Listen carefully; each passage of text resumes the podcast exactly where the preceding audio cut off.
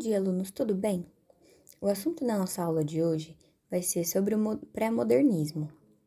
Até agora sabemos que é uma transição literária do simbolismo para o modernismo. O mesmo tem características neorrealistas, neoparzenistas e neossimbolistas. E uma outra característica sua é o posicionamento crítico à sociedade e aos modelos literários ao seu, no seu contexto histórico, que se passa no Brasil, perante a revolução do café com leite. Professora, também tem alguma ligação com a revolta da vacina? Tem sim, Giovana. Além dessa, há outras revoltas marcantes, como a da chibata, da armada e a da vacina. Hum, e quais as principais características do pré-modernismo? Ótima pergunta. Ela rompe com o academicismo, com o passado e a linguagem parnasiana. Sua linguagem é coloquial e simples, expõe a realidade social do Brasil e também marginaliza os personagens. Seus temas são os fatos históricos, políticos, econômicos e sociais. Nossa, professora! Quem tinha essas características assim era o Monteiro Lobato, né? Com o sítio do pica-pau amarelo. Isso, exatamente. Monteiro está entre os principais autores. Entre ele também está Euclides da Cunha, Graça Aranha e Lima Barreto.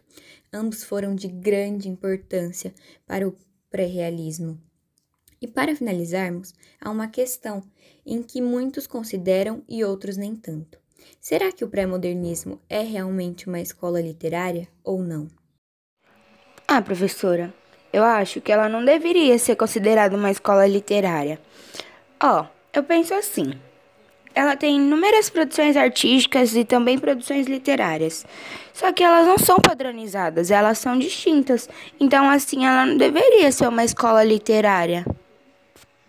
Ah, professora, eu também estava pesquisando em casa e eu vi uma curiosidade de que ele serviu de ponte para poder unir os conceitos do parnasianismo, do simbolismo, do realismo e até do naturalismo. Bom, respondendo, será que o pré-modernismo é uma escola literária ou não?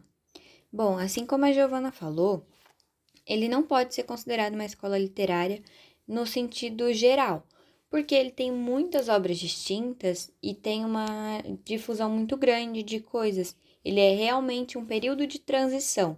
Ele é uma introdução ao que vai acontecer no modernismo. Ele é uma antecedência. Ou seja, historicamente, ele tem sim uma importância como uma escola literária, mas no sentido de ser realmente uma escola, ele não pode ser considerado, porque ele tem obras muito distintas, ele não tem nada muito fixo, muito certo, ele não tem uma característica própria que vai falar, olha, isso é a característica daquela escola literária.